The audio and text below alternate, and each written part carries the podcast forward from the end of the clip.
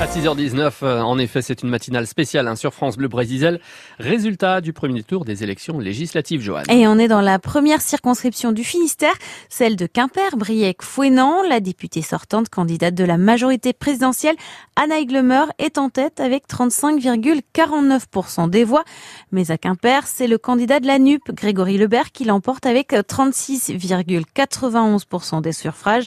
Un score qui réjouit la maire de Quimper, Isabelle Assis. On voit que quand les sensibilités de gauche sont réunies, la gauche euh, existe, la, gauche est même en tête sur la ville de Quimper, donc c'est évidemment pour moi une femme de gauche euh, euh, plutôt une, bonne, une bonne soirée. C'est des résultats qui, qui sont encourageants. À l'échelle de la circonscription, je pense effectivement que c'est Anaïg Lemeur qui va être en tête. Nous ne sommes pas surpris puisque déjà en 2017, euh, la gauche avait perdu la circonscription du fait du pays fouettanté. Donc on est sur en fait un petit peu les mêmes résultats cumulés qu'en 2017. Mais après les présidentielles que l'on vient de passer cette année, c'est plutôt euh, des résultats très intéressants.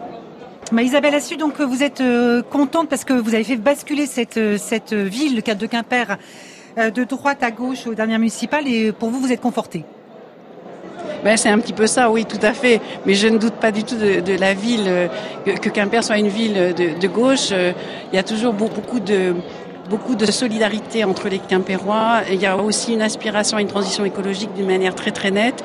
On, l'observe quand même sur les villes moyennes et les, grandes villes à l'ouest, sur l'ouest de la France, et, Quimper va dans, dans ce sens. Moi, je suis aussi contente. Je, profiter un peu de ce moment-là pour, pour dire qu'il n'y a pas eu de dissident non plus euh, concernant les, candidats. On a vraiment tous joué le jeu et c'était intéressant de travailler ensemble. C'est quand même une première et pour une première, c'est plutôt, euh, plutôt positif comme résultat. Isabelle Assis, à l'annonce des résultats hier soir à Quimper, elle répondait aux questions de Valérie Lenigène.